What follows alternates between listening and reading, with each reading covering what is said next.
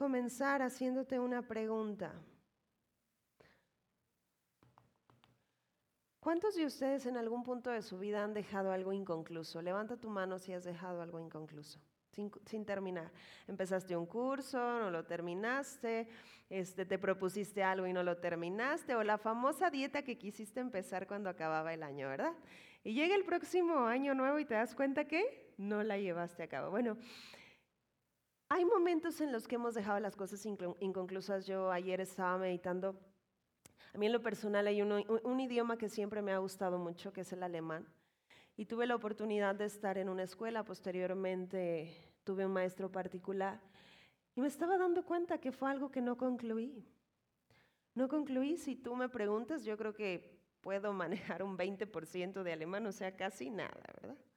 Entonces, fue algo que no concluí. Yo necesitaba persistencia y necesitaba constancia para poder concluir esa meta que estaba. Sé que tengo eh, la edad y todavía puedo llevarlo a cabo, pero en cierta retrospectiva me di cuenta que no concluí. Y Dios me, me recordaba este ejemplo para hacerme ver que muchas veces los asuntos del corazón han quedado inconclusos. Y hay heridas que han estado ahí, pero no hemos sido diligentes en tener el proceso completo de sanidad. Ahora, para seguir avanzando en este punto, quiero que me acompañes a Salmos. Vamos a leer dos escrituras. Salmos 147, versículo 3. Fíjate lo que dice, Él sana, Dios hablando, a los quebrantados de corazón y venda sus heridas. Ahora vete a Jeremías capítulo 30, versículo 17. Y dice, mas yo haré venir sanidad para ti y sanaré tus heridas, dice Jehová, porque desechada te llamaron diciendo este Sión de la que nadie se acuerda. Pero en la primera parte vemos en estas dos citas que el deseo del corazón de Dios es que tú seas sano. Puedes voltear con el que está a tu lado y dile, esta es la voluntad de Dios. Entonces, al leer esto, nos damos cuenta que Dios nos quiere sanos física y emocionalmente. Y te quiere sano a un 100%. Pero muchas veces las cuestiones del corazón somos, podemos comenzar de manera intencional, pero no cerramos los ciclos. Y por no cerrar ciclos, es por eso que seguimos lidiando con algunas cosas que nos están estorbando nuestro caminar. Satanás es un ser que siempre va a tratar de usar el pasado para afectar tu futuro. Por eso es que Dios es muy claro y dice, yo vine a restaurar lo que pasó. Porque el pasado hoy en Cristo no tiene que determinar los próximos años. Ahora, ¿podemos abrazar esto en nuestros corazones? ¿Dios me quiere sano? ¿Ok? Ahora, vete a Isaías, por favor, capítulo 1, versículo 5. Y voy a comenzar leyendo en la segunda parte de este versículo. Y fíjate lo que dice, toda cabeza está enferma y todo corazón doliente. Desde la planta del pie hasta la cabeza no hay en él cosa sana, sino herida, hinchazón y podrida qué? Llaga. Fíjate lo que dice, no están curadas, ni vendadas, ni suavizadas con aceite. Quiere decir que toda herida también tiene que tener un proceso de sanidad. Isaías nos lo dice. ¿Cuál es ese proceso? Ok, toda herida del corazón necesita ser curada, ¿Qué más? Vendada y qué más? Y suavizada con aceite. Ahora, ¿a qué nos referimos con esto? Porque es importante que cada herida tenga su proceso de cierre, tenga su proceso donde, donde sana completamente. Imagínate que tú te abriste al caerte y entonces tú decides dejar que esa herida ahí vaya sanando con el tiempo. ¿Qué puede pasar? Puedes llegar a perder, si fue en la pierna, pues pierdes la pierna, ¿sí o no? Porque una herida que no se atiende es un miembro que se puede amputar. Entonces, esto muchas veces sucede con el corazón. El corazón pareciera que no es una herida que vemos hacia afuera, pero es algo que hacia adentro está siendo lastimado. Por eso es que el corazón necesita tener su proceso de sanidad. Ahora te voy a hacer esta pregunta. ¿Cuántas heridas en el corazón has estado ignorando o las has estado evadiendo. A veces, muchas veces evadimos porque nos causa daño y nos causa cierto dolor. Pero si la dejamos ahí, Voltea con el que está a tu lado y dile, el tiempo no cura las cosas. Pero ahora dile esto, la gracia sí. Porque la gracia que es Jesús es suficiente. Y yo quiero hablarte de este proceso, cómo una herida necesita ser curada, necesita ser vendada y necesita ser suavizada con aceite. Y vamos a la parte de curada. Acompáñame a primera de Pedro, por favor.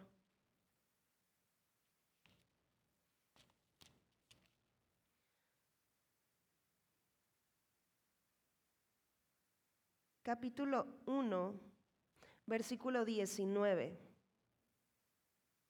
Voy a leer algunas escrituras porque lo primero que tú necesitas echar sobre la herida, imagínate que quedó tierra. ¿Qué, ingrediente es muy sencillo usarlo para quitar eso? Agua. El agua bíblicamente simboliza la palabra de Dios. Entonces este es el primer ingrediente que tú necesitas colocar en una herida. El agua necesita correr. ¿Y el agua qué es? La palabra. Entonces la palabra ayuda a curar esa herida. Ahora vamos a leer aquí. Vamos a ver algunas cosas. Dice, tenemos también la palabra profética más que segura, a la cual haces bien en estar atento como una antorcha que alumbra en lugar oscuro, hasta que el día esclarezca y el lucero de la mañana salga. ¿En dónde? En vuestros corazones. Ahora, ¿qué sucede cuando hay un daño, cuando hay una herida? ¿Cómo se siente la persona? Ayúdenme, quiero que me ayuden. Triste, ¿qué más? Ofendida, ¿qué más? Decepcionada. Y podemos muchas cosas seguirlas definiendo. Pero mucho de lo que explica aquí es la condición en la que la persona se siente. Se siente como si estuviera en un lugar oscuro. Esto hace una herida. Te mantiene en oscuridad. Pero la palabra viene a sacarte de esa condición porque Él quiere sanarte. Quiero que digas esto conmigo, Dios quiere mi sanidad. ¿Por qué es tan importante que tengamos claro esto en nuestros corazones? Porque puede pasar mucho tiempo y sigues lidiando con aquellas cosas que tuvieron que quedar en un pasado. Toda herida que no se ha atendido es algo que está usando el enemigo para estorbar tu propósito. Por eso es tan importante atenderla puede estar frenando el fluir de tu matrimonio, puede estar estorbando la relación con tus hijos, puede estar impidiendo que fluya lo que tiene que estar fluyendo hablando ministerialmente, porque una herida estorba, estorba. Ahora, vete a Génesis, porque la palabra alumbra, la palabra limpia, la palabra pone orden. Fíjate lo que dice en el 1.2, y la tierra estaba como desordenada y vacía. Ahora bríncate al verso 3. Y dijo Dios, sea la luz. La palabra entró en la, entró en la acción. ¿Y qué vino a hacer la palabra? Poner orden. Vete a Juan. Vamos al Evangelio de Juan, capítulo 1.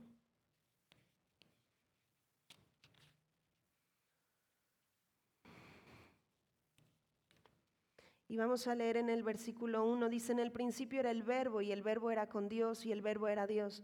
Hay una versión más clara que dice, era la palabra. Dice, este era en el principio con Dios, todas las cosas por Él fueron hechas y sin Él nada de lo que ha sido hecho fue hecho. En Él estaba la vida y la vida era la luz de los hombres. La luz en las tinieblas resplandece y las tinieblas no prevalecieron contra quién? Contra ella. Entonces, ¿qué ingrediente necesitas poner primero para que una herida sea curada? Palabra. Palabra. Palabra palabra, palabra, porque la palabra va a estar limpiando, va a estar alumbrando, va a estar e, e, exhibiendo aún lo que no tiene que estar para que sea confrontado, pero dice la palabra de Dios que aquel que no encubre la falta, entonces prosperará. ¿Vamos bien? Entonces, si tú has estado herido o has estado ahí, lo primero que necesitas reconocer es que te sigue doliendo. Si tú reconoces esto, eso es una gran victoria porque le vas a permitir al Espíritu Santo hacer lo que puede hacer.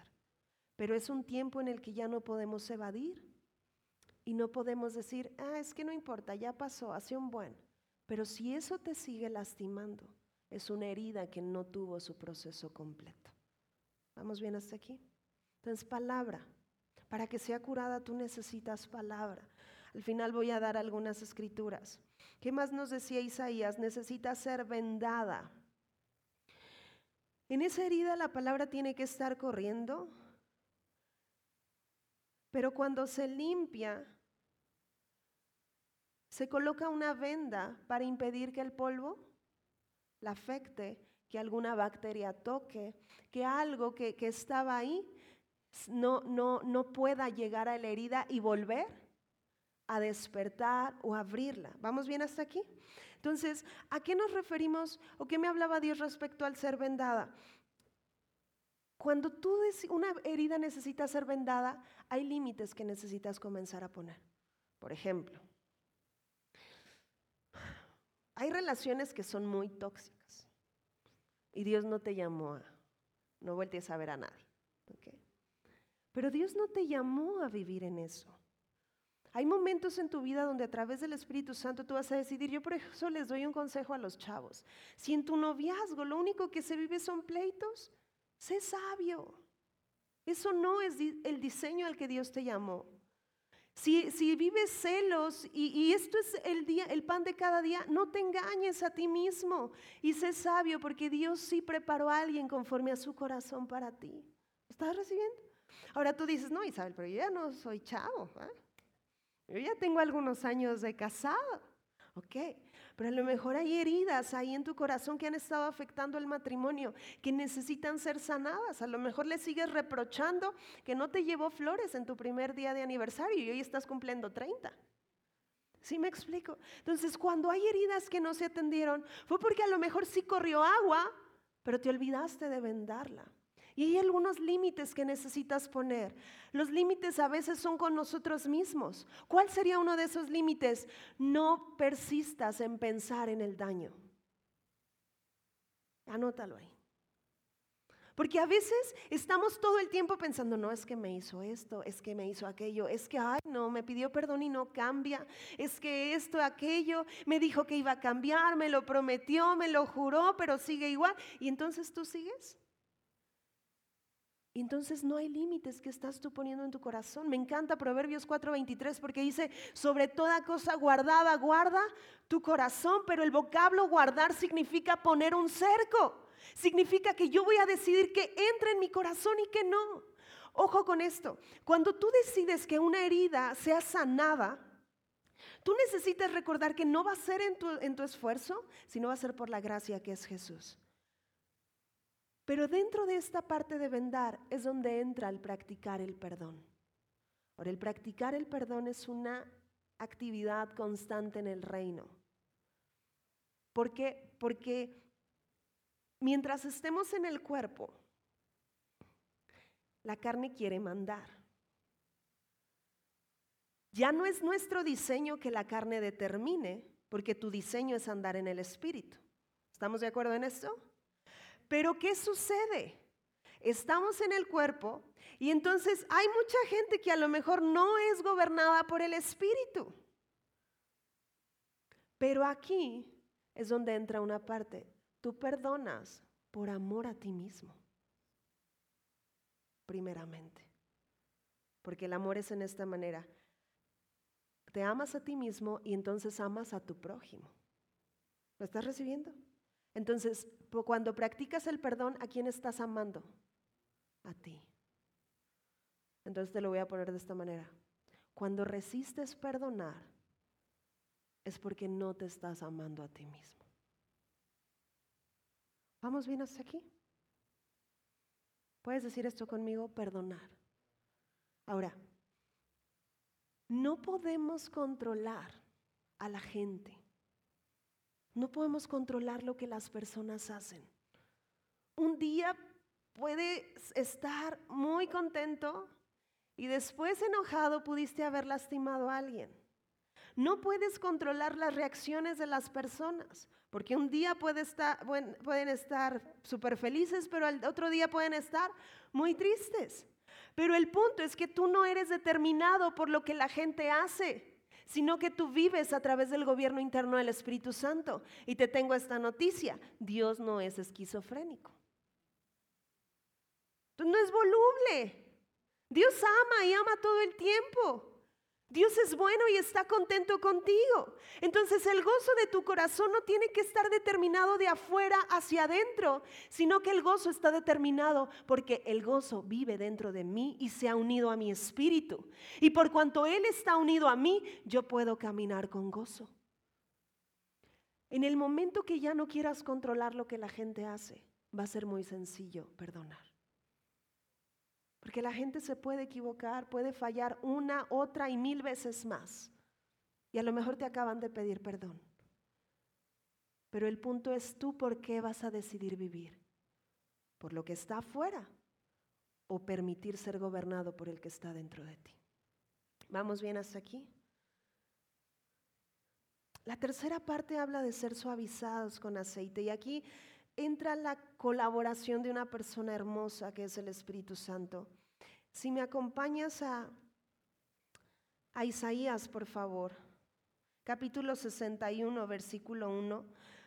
Muchas, todo el evangelio, de, eh, el evangelio de Juan habla mucho de esta relación. lee en tu casa el capítulo 14, el 15, el 16, el 17. Pero Jesús está hablando y anunciando a este consolador. Este Espíritu Santo que es paracletos, que viene a ayudarte, que viene a ser este amigo que te va a ayudar en medio del dolor, en medio de la adversidad, pero lo que Él va a producir en tu corazón son sus motivaciones y ya no las tuyas. Entonces, esta tercera parte donde la herida tiene que ser suavizada con aceite, tiene que ver con tu intimidad con el Espíritu Santo. No lo podemos hacer solos, todo es a través de Él. Fíjate lo que dice aquí. El Espíritu de Jehová el Señor está sobre mí, porque me ungió Jehová, me ha enviado a predicar buenas nuevas a los abatidos, a vendar a los quebrantados de corazón, a publicar libertad a los cautivos y a los presos. ¿Apertura de qué? De la cárcel. ¿Qué viene a hacer el Espíritu Santo? Viene a sanar. Viene a sanar aquellas cosas que tú y yo no podíamos salir adelante. Entonces, cierra ahí tus ojos un momento. Y con tu boca, tú dile al Espíritu Santo, dile, te necesito aquí. Honro tu presencia, sé que tú eres bueno. Comienza a describirlo con tus propias palabras. Y dile, hay, hay heridas que necesitan cerrarse. Y sé que tú eres suficiente. Tú eres suficiente. Dile, ministra mi corazón. Suaviza con aceite mi corazón te necesito, te necesito. Yo te quiero hacer una pregunta. Y no es que levantes la mano, esto es cada quien. Pero ¿cuánto tiempo pasas enojado? Si el enojo es una constante en tu persona, esto es un parámetro de que algo no anda bien en tu corazón. Y Dios me ponía que un enojo es como el desierto. No hay fruto, no hay fruto. Pero cuando el perdón es soltado, ese desierto se convierte en valle fértil. Tu vida está diseñada para fructificar. Dios ya no te quiere esclavo del rencor. Si te sigues sacando de tus casillas lo que la gente hace, es porque necesitas practicar el perdón. Abraza esto. No puedes controlar a las personas, pero sí puedes ceder tu corazón al Espíritu Santo y ser gobernado por Él. Te, voy a decir esto, el Espíritu Santo todo el tiempo está feliz.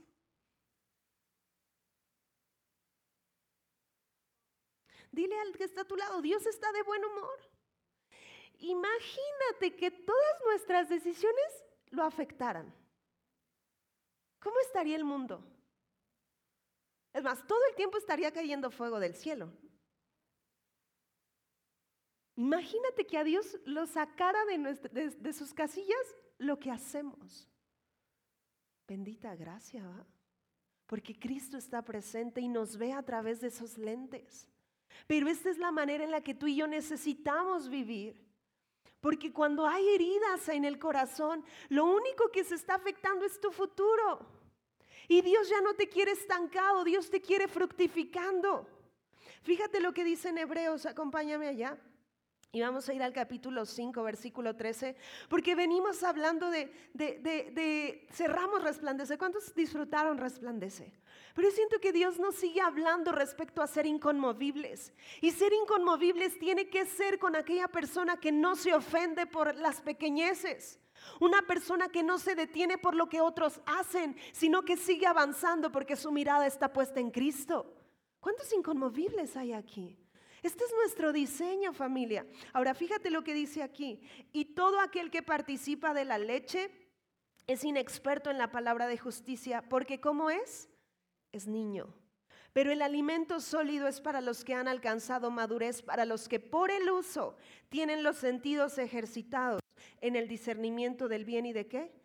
Del mal. Habla de dos personas, un niño y alguien maduro. El niño por todo se ofende. El niño no practica el perdón, pero el que es maduro sabe que no puede detenerse, ni le puede dar un resquicio al rencor de arraigarse en el corazón. Porque entiende que hay un propósito más grande para el que fue incluido. Lo está recibiendo. Esto es lo que Dios nos está hablando. Por eso no podemos perder el tiempo en ofensa. Porque literal familia, estamos perdiendo el tiempo. Ahora yo, yo sí quiero que tú sepas que Dios anhela tu sanidad. Porque si alguien pudieras sentir esta empatía que tú necesitas en medio del dolor es Él. Pero por esta razón envió a su Hijo, para que ya no seas esclavo del miedo, para que ya no seas esclavo del temor. Entonces hoy es el tiempo de literalmente bastar de su gracia y aprovechar todo lo que Él ganó porque es suficiente. ¿Puedes decir esto conmigo, Jesucristo? Tu gracia es suficiente. Entonces cuando tú le das pauta a Él, Él comienza a curar la herida, la venda y se ocupa de que esté siendo suavizada con aceite hasta el punto de que eso ya no afecta tu, tu caminar que tú puedas hablar de la situación y que ya no sea un mar de lágrimas. Que tú puedas dar el testimonio a otro y decirle, ¿sabes qué? Yo sí pasaba por esto, pero Dios me sacó. Y cuando tú puedes hacer eso, significa que la herida cerró el ciclo. Pero si escuchar algo parecido a lo que viviste, si que te toquen el tema o escuches el nombre, hace que se encienda furor en tu interior, ese es el parámetro de que esa herida no sanó. Y a lo mejor un día dijiste, ya perdoné. Pero algo que Dios hizo, dice que Él perdonó nuestros pecados y los arrojó. Ya ni siquiera hay memoria y registro en su corazón. Porque Dios te llama a esta verdadera libertad. Quiero leerte algo en Isaías. Vete a Isaías capítulo 10, versículo 27. Fíjate lo que dice, acontecerá en aquel tiempo que su carga será quitada de tu hombro y su yugo de tu cerviz, y el yugo se pudrirá a causa de qué? De la unción. Un yugo, si tú lo buscas en internet, literalmente era como una, una madera con dos agujeros donde ponían a un buey adulto y un buey joven, y entonces les ponían aceite en, la, en el cuello y en la madera para que en el momento que ellos fueran caminando no les lastimaran y les generara llagas. Pero sucedía que conforme el buey joven, porque ¿qué hace el joven? ¿Se quiere? Marcar su propio rumbo, ¿sí o no? Pero el experimentado le iba marcando el rumbo. Entonces sucedía que cuando ya el joven había madurado y crecido, dice que el yugo, esa madera que les ponían, se rompía a causa de la unción o a causa del aceite. Y entonces el chico ya no necesitaba tener aquí la madera, sino que ahora caminaba y bendecía. Esto es un prototipo de lo que sucede cuando decidimos perdonar. A lo mejor al principio necesitas ser tomado por tutores y curadores y que te digan, ¿sabes qué? Así son, así es las cosas, perdona constantemente, sé intencional. Y a lo mejor de repente dices, no, es que esto me duele mucho, no sé cómo hacerle, pero ahí hay alguien que te está recordando, no te detengas por esto. Y entonces a lo mejor quieres marcar tu rumbo amargándote, pero él te dice, hay algo más glorioso a lo que fuiste incluido. Y un día el yugo se pudre Lo que te esclavizaba se pudre. La amargura se quebranta. Y lo que el enemigo quería usar para detenerte se rompe. Y entonces tú caminas hacia el propósito que tienes por delante. Porque eso ya no te va a desviar, sino que vas a seguir hacia adelante. ¿Lo estás recibiendo? Quiero leerte un pasaje. Si vas a Lucas, por favor. Capítulo 10. Y vamos a leer en el verso 25. Dice, y aquí un intérprete de la ley se levantó y dijo para probarle, Maestro, ¿haciendo qué cosa heredaré la vida eterna? Él le dijo, ¿qué está escrito en la ley? ¿Cómo lees? Dice en el 27, aquel respondiendo dijo, amarás al Señor tu Dios con todo tu corazón y con toda tu alma y con todas tus fuerzas y con toda tu mente y a tu prójimo como a ti mismo. Fíjate el contexto de lo que viene hablando. Y le dijo, bien has respondido, haz esto y vivirás. Pero él queriendo justificarse a sí mismo, dijo a Jesús, ¿y quién es mi prójimo? Respondiendo Jesús dijo, un hombre descendía de Jerusalén a Jericó y cayó en manos de ladrones, los cuales le despojaron e hiriéndole se fueron, dejándole medio muerto.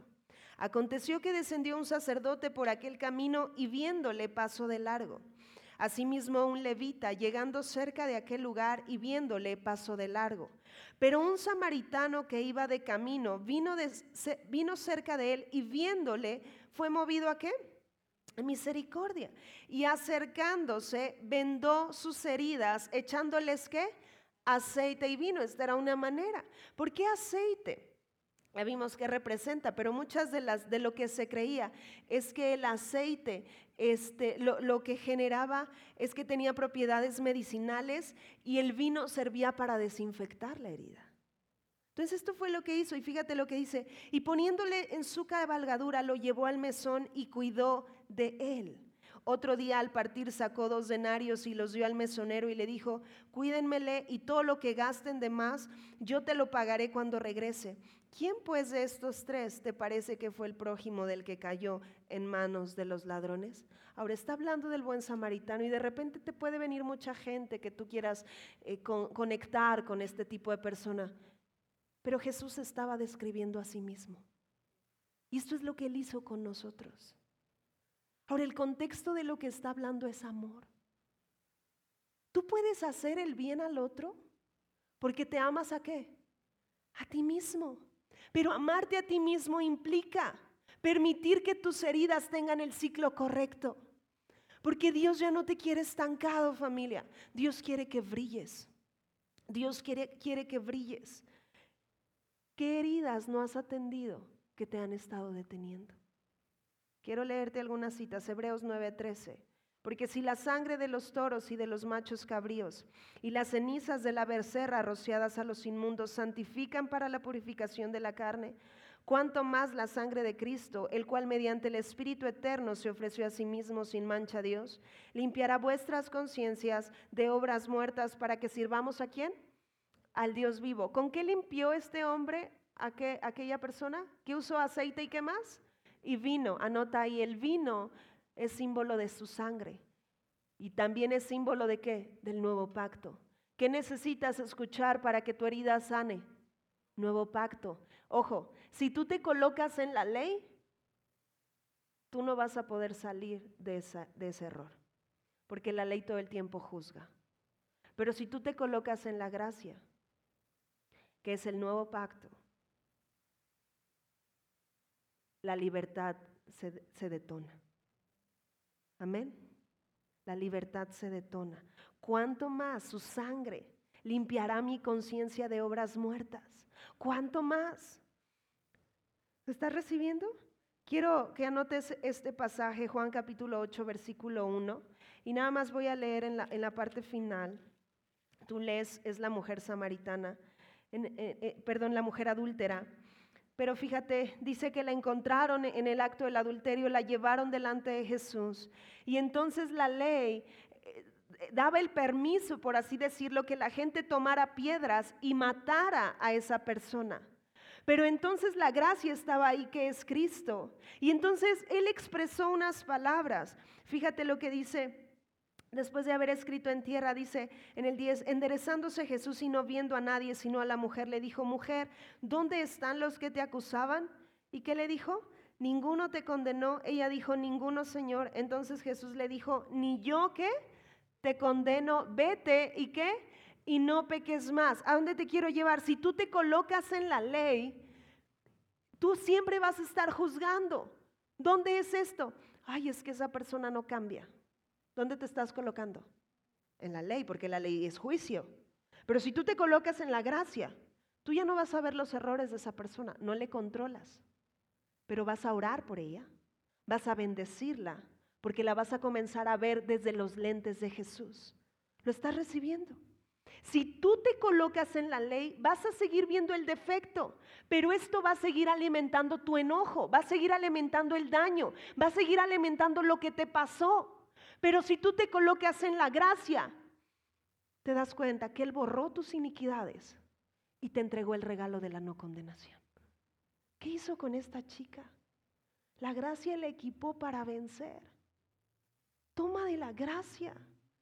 Ya no, ya, si tú te volteas a ver a tú mismo, claro que no puedes perdonar. Pero si tú te colocas en la gracia, te das cuenta que Él te equipa de su perdón para que tú lo sueltes hacia los demás.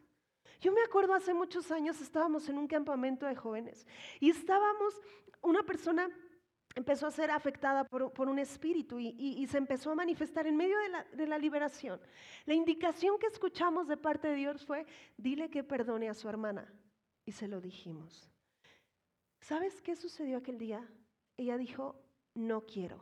En el momento todo se calmó, pero aquel día esa mujer no fue libre no fue libre. Porque Dios no puede hacer nada en tu corazón si tú no se lo permites. Me acuerdo si tenía como 15 años en aquel tiempo, estoy hablando de hace muchos años. Pero Dios da indicaciones a nuestra vida que si no llevamos a cabo, ¿eso a quién le va a afectar? A nosotros mismos. No podemos engañarnos a nosotros mismos. Santiago dice, sea hacedor de la palabra y no tan solamente oidor, porque el que oye se considera en un espejo natural y luego olvida cómo es. Pero aquel que hace vive anclado en la perfecta ley de la libertad. ¿Dónde te vas a colocar? Hoy quise darte algunos filtros para que puedas examinar tu corazón. Yo hago esto constantemente desde un tiempo para acá. Porque daño de la gente está, mira, a flor de piel. Es más, puedes ir manejando y alguien te recuerda a tu mamá. ¿Se me explico? Vas al banco y a lo mejor la persona te trata mal. A lo mejor vas bien contento a celebrar tu cumpleaños y el mesero no estaba de buenas y te trata mal. No podemos controlar lo que la gente hace, pero sí podemos gobernar en nuestro corazón. Si abrazamos familia, esta práctica de amar y vivir amando, vamos a estar caminando como hijos maduros y no como niños que por cualquier cosa se ofenden. Hay un propósito más grande para el que, que el de nuestras propias vidas. Vive anclado en ese propósito y no te detengas. A lo mejor el daño es entre tu pareja, entre tu matrimonio. Ok, plántate y di, Señor, yo voy a depender de tu gracia. Y en el nombre de Jesús yo creo que el vínculo que me une con mi esposo es tu amor. Dame sabiduría. ¿Qué voy a hacer aquí? Y a lo mejor lo primero que necesitas hacer es comenzar a vivir con una página en blanco con tu esposo. Pero en el momento que tú le das la pauta a él de hacer, todo cambia. ¿Dónde te vas a colocar? ¿En la ley o en la gracia? sé que cada uno ya, ya vio dónde se había estado colocando, pero necesitas cambiar de monte. Ya no estás en el monte Sinaí, te has acercado al monte de Sión. Y quiero cerrar en Hebreos, por favor. Capítulo 12.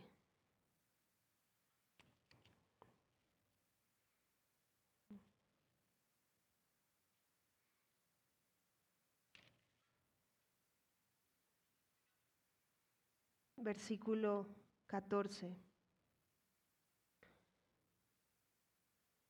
Dice en la primera parte, sigue la paz con quién? Con todos. ¿Con cuántos? Con todos. Bríncate al 15. Mira bien, no sea que alguno deje de alcanzar la gracia de Dios, que brotando alguna raíz de amargura, ¿qué hace? Te estorbe y qué más? Por ella muchos sean que contaminados. Si tú sigues leyendo el capítulo 12, cierra con esta parte que veíamos en el Congreso, que hemos recibido un reino inconmovible. Pero de lo que está hablando es esto, este reino te pertenece.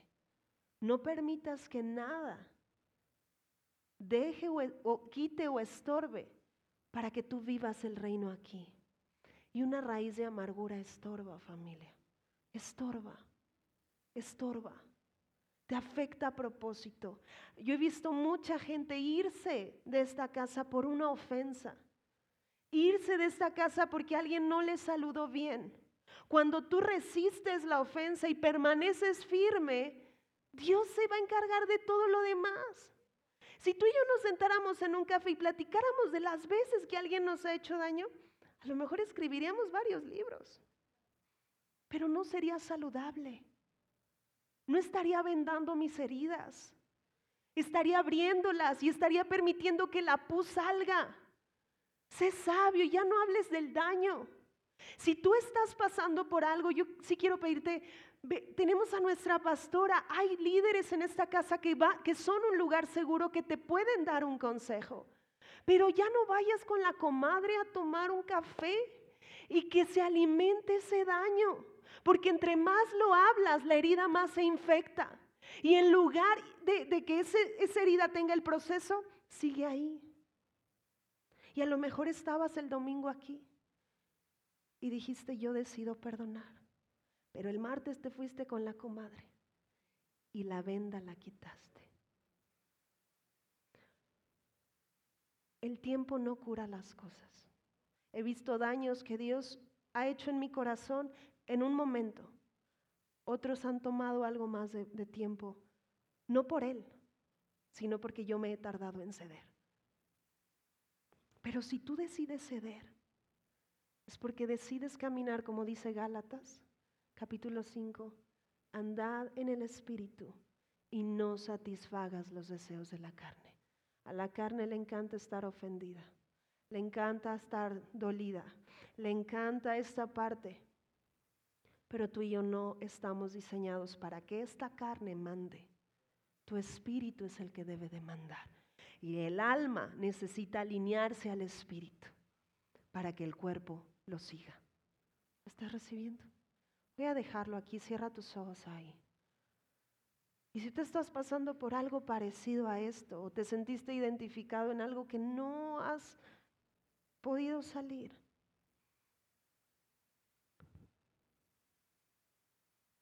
ahí en tu lugar, con todo tu corazón, dile Dios, aquí está mi corazón.